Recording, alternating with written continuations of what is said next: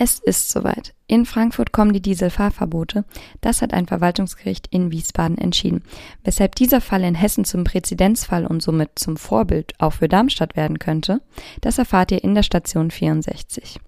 Außerdem, in Darmstadt wurde ein weiteres Mal entschieden, dass es keine ICE-Trasse geben soll. Jochen Patsch versucht somit ein weiteres Mal seine Bürger zu schützen in Darmstadt, in der Heimstättensiedlung, um genau zu sein, aber in diesem Fall mit Folgen für die Verkehrsanbindung in Darmstadt. Und zum Abschluss ein etwas freudigeres Thema für uns. Hessen, Südhessen, Rheinhessen, wo auch immer wir alle herkommen. Es ist Weinfestzeit. Die ersten Weinfeste haben bereits begonnen. Einige andere befinden sich gerade noch in den Startlöchern. Wo es sich in Südhessen am besten feiert und warum es überhaupt die Weinfeste gibt, auch beispielsweise in Darmstadt, das erfahrt ihr jetzt in der neunten Folge der Station 64.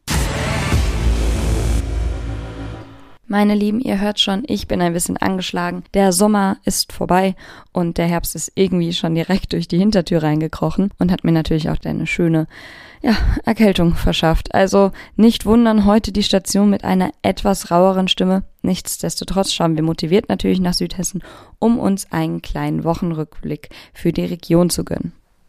Und wir starten auch direkt mit einem Thema, das nicht nur Südhessen, nicht nur Darmstadt, Frankfurt oder andere Großstädte in der Region betroffen hat, sondern ganz Deutschland betreffen könnte.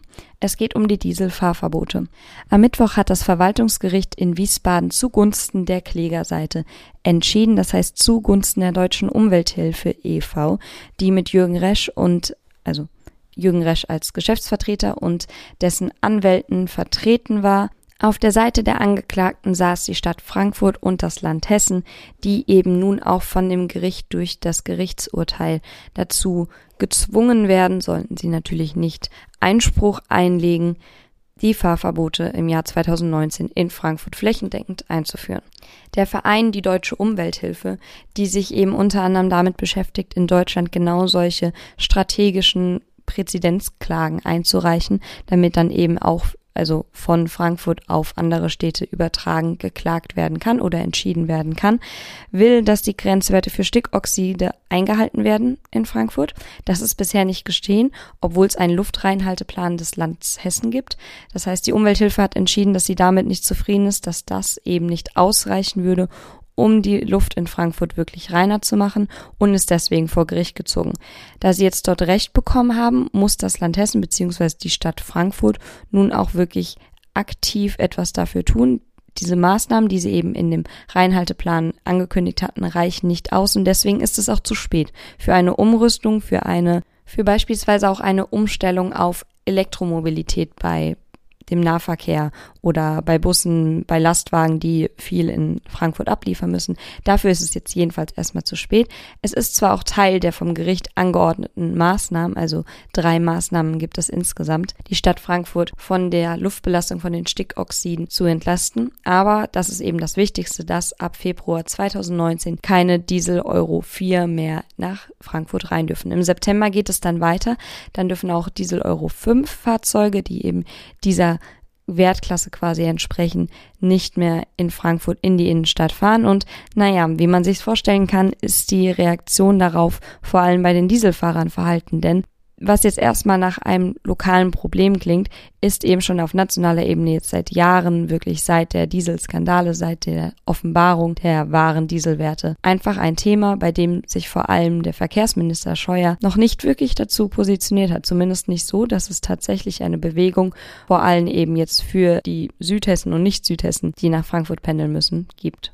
Eine mögliche Lösung des Problems für die betroffenen Dieselfahrer in Frankfurt wären Beispiel die schon lange diskutierten Hardware-Nachrüstung, die allerdings, so äußern sich zumindest viele der Politiker und unter anderem auch die Umweltministerin Svenja Schulze, die eben von den Unternehmen, das heißt von den Autoherstellern bezahlt werden müssen. Die Diesel-Nachrüstung, also diese Hardware-Nachrüstung selbst sind nicht allzu teuer und vor allem nicht zeitaufwendig. Es muss aber einfach eine Entscheidung her. Bisher hat sich der Verkehrsminister in edles Schweigen gehüllt, was die Automobilkonzerne betrifft. Und das hat nun eben Folgen. Das hat Folgen, mit denen jetzt vor allem die Privatmenschen, also quasi die Bürger, die Dieselkäufer, die vielleicht erst zwei, drei Jahre alte Dieselautos haben, kämpfen müssen. Es soll zwar einige Ausnahmeregelungen geben, aber prinzipiell wird ab 2019 die Innenstadt frei von Dieselfahrzeugen sein und, und das birgt eben wirklich viele organisatorische, infrastrukturelle Probleme für die Menschen, die aus Südhessen, die vielleicht auch noch von weiter weg nach Frankfurt pendeln müssen. Das ist vor allem auch für Darmstadt momentan relevant, denn eigentlich sollte der 5. September, also der Mittwoch, der Verhandlungstag der Stadt Darmstadt, also der Verhandlungstag der Klage der deutschen Umwelthilfe gegen die Stadt Darmstadt sein. Der Termin wird jetzt auf Ende des Jahres verlegt. Das genaue Datum steht noch nicht fest.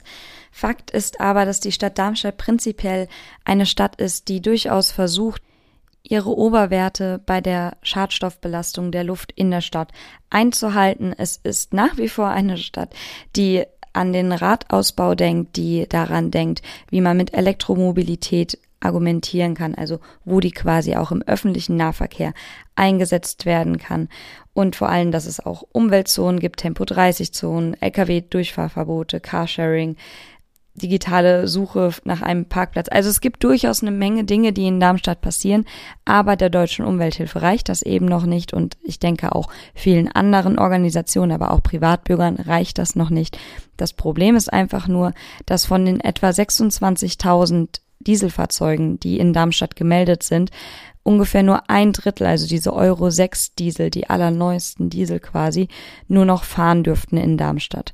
Das heißt, wir haben hier eine Zahl, die sehr, sehr viele Menschen, gerade weil Darmstadt zwar auch immer noch gut vernetzt ist, aber definitiv noch nicht so flächendeckend, dass man zu jedem Zeitpunkt von jedem A nach jedem B quasi kommt, die so vernetzt ist, dass einfach Autos immer noch nötig sind, dass Dieselfahrzeuge nötig sind, unter anderem eben auch, weil der öffentliche Nahverkehr, die Deutsche Bahn, eben nur bedingt zum Beispiel ICEs nach Darmstadt einfahren lässt.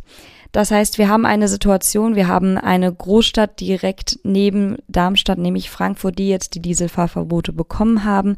Die Chancen stehen relativ gut, dass es Ende des Jahres auch für Darmstadt und Wiesbaden soweit ist. Bis dahin können wir erstmal nur warten und gucken, ob sich der Verkehrsminister nicht doch noch dazu äußern möchte und eventuell einfach die Automobilkonzerne das Problem mit den Nachrüstungen, mit der quasi Umweltfreundlichkeit zumindest in Teilen angehen lässt. Um beim Thema Verkehr zu bleiben, gucken wir noch einmal kurz nach Darmstadt. Dort soll nämlich eine ICE-Trasse, eine ICE-Anbindung gebaut werden. Nicht irgendwo außerhalb der Stadt entlang der Autobahn oder ähnliches, sondern durch die Heimstättensiedlung. Problematisch ist dabei, dass eine zweispurige ICE-Trasse gebaut werden soll, um die Südanbindung für den Personen- und Güterverkehr zu verbessern. Das Ganze ist kein neues Thema, auch nicht für den Oberbürgermeister von Darmstadt, Jochen Patsch von den Grünen, denn das Thema ist schon seit 2016 auf dem Tisch. Prinzipiell geht es einfach darum, wo in Darmstadt der Verkehr, der öffentliche Verkehr, also vor allem die Zuganbindung ausgebaut werden sollen. 2017 hatte dann DB Netz eine aktualisierte Vorplanung der Südanbindung in Darmstadt vorgestellt und dabei war klar zu erkennen, dass es eben nördlich der Escholbrücker Straße einen Tunnel geben soll, der eben die ICE-Trasse, die ECE-Führung beherbergen würde. Dass das prinzipiell auch kein Problem war, war recht schnell klar, wurde auch quasi festgemacht in dem Moment durch eine Abstimmung. Allerdings wurde dann auch die Südanbindung kontrolliert und da hat dann DB Netz auch gesagt, also im April 2018 war das dann, also vor etwa einem halben Jahr, dass sie doch gerne auch die Südanbindung, da sie eben Güterverkehr und Personenverkehrsfreundlich sei, ausbauen würde. Das würde eben diese hohe Belastung für die Menschen der Heimstättensiedlung bedeuten und Jochen Patsch hat einmal mehr gesagt, dass das für ihn in seiner Amtszeit keine Option ist und auch nachhaltig verhindert werden soll. Das letzte Wort ist auf jeden Fall noch nicht gesprochen, das wird's auch nicht. Bis Ende des Jahres 2018 soll aber noch eine Entscheidung fallen.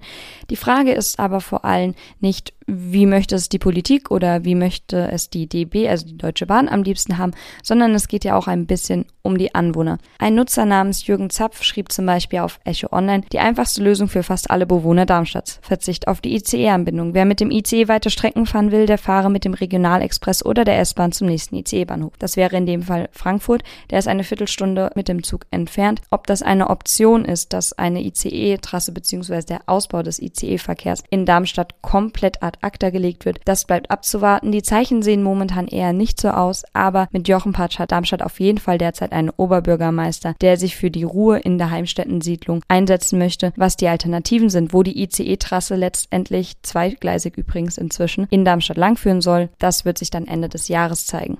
Und um jetzt noch ein kleines Kontrastprogramm zu dem ganzen Verkehrsgerede hier im Podcast in der Station 64 einzuführen, wir reden noch einmal über Wein. Denn es ist Anfang September und die Weinfeste in der Umgebung in Südhessen sind quasi in vollem Gange. Letzte Woche war es in Darmstadt soweit, auch die Bergstraße macht mit und somit sind wir quasi in der Herbstkultur der Volksfeste angekommen. Wer ein treuer Besucher der Weinfeste, vielleicht auch der kleineren an der Bergstraße oder wie ich auch einfach in der Nähe aufgewachsen ist und dort schon sehr viele Jahre einfach die Entwicklung auch mitbekommen hat, der weiß, dass das Weinfest nicht nur das Weinfest ist, sondern dass oftmals auch die Umzüge dazugehören, die Stände, an denen Dinge verkauft werden, also Dinge, abgesehen von Wein und Essen natürlich, dass es Musikprogramm gibt, dass es ganz, ganz viel drumherum gibt und die Weinfeste deswegen auch ein schöner Abschluss in Südhessen für den Spätsommer sind. Bei all den Weinfesten, wenn man sich so eine Liste mal anguckt, fällt natürlich auf, dass sie sich schwerpunktmäßig in den Gegenden befinden, in denen es eben auch wirklich den Weinanbau gibt, das heißt, wo es auch eine sehr starke Weinkultur gibt. Das ist in Hessen beispielsweise Rheinhessen, das ist die Bergstraße, aber, und das ist eben das Besondere in Darmstadt, auch in Darmstadt, einem Ort, in dem es wenig bis gar keine Weinkultur, also was den eigenen Anbau betrifft, gibt, findet ein sehr, sehr großes Weinfest statt. Das hat einen etwas anderen Charakter gehabt. Es fand am letzten Wochenende statt, ist noch nicht das letzte Weinfest der Region und zeichnet sich eben vor allem traditionell durch etwas anderes aus. Denn in Darmstadt ist das Weinfest mehr eine Weinmeile, wie es eine Besucherin letzte Woche dem Echo beschrieben hatte. Es ist mehr ein Ort, an dem man hingehen kann, flanieren kann und eben Wein, Essen, Musik, aber eben auch verschiedene Kaufgeschäfte quasi genießen kann. Traditionell sind andere Weinfeste eben vor allem in diesen kleineren Dörfchen in Südhessen oder generell in Deutschland eher dadurch ausgezeichnet, dass sich eben zur Weinernte dann eben die Winzer der Dörfer getroffen haben und dann eben die Bewohner zum Weintrinken eingeladen haben. Dadurch hat es einen etwas kommunikativeren Charakter, einen etwas, sagen wir mal, sozialeren Charakter, und die Menschen haben sich eben in eher kleineren Gruppierungen zusammengefunden. Das heißt, es war kein, keine Entertainment-Veranstaltung, sondern wirklich etwas, was die Dorfgesellschaft, den Dorfcharakter prinzipiell erstmal stärken sollte. Das Weinfest in Darmstadt, das größtenteils auch friedlich abgelaufen ist, hat zudem den Charakter, dass es eben die Menschen, die Winzer aus der Umgebung anzieht. Das heißt eben, weil die Weinbaukultur in Darmstadt nicht so stark ist wie jetzt in diesen ja, Hauptregionen des Weinanbaus wie Pfalz, Rheinhessen, Bergstraße etc. kommen die Winzer eben aus verschiedenen Ecken nach Darmstadt gepilgert, um sich dann anzugucken, was die anderen machen, damit die Menschen einen Eindruck bekommen und eben einfach um den Wein auch als Nachklapp quasi zum Heinerfest in Darmstadt mitzubringen.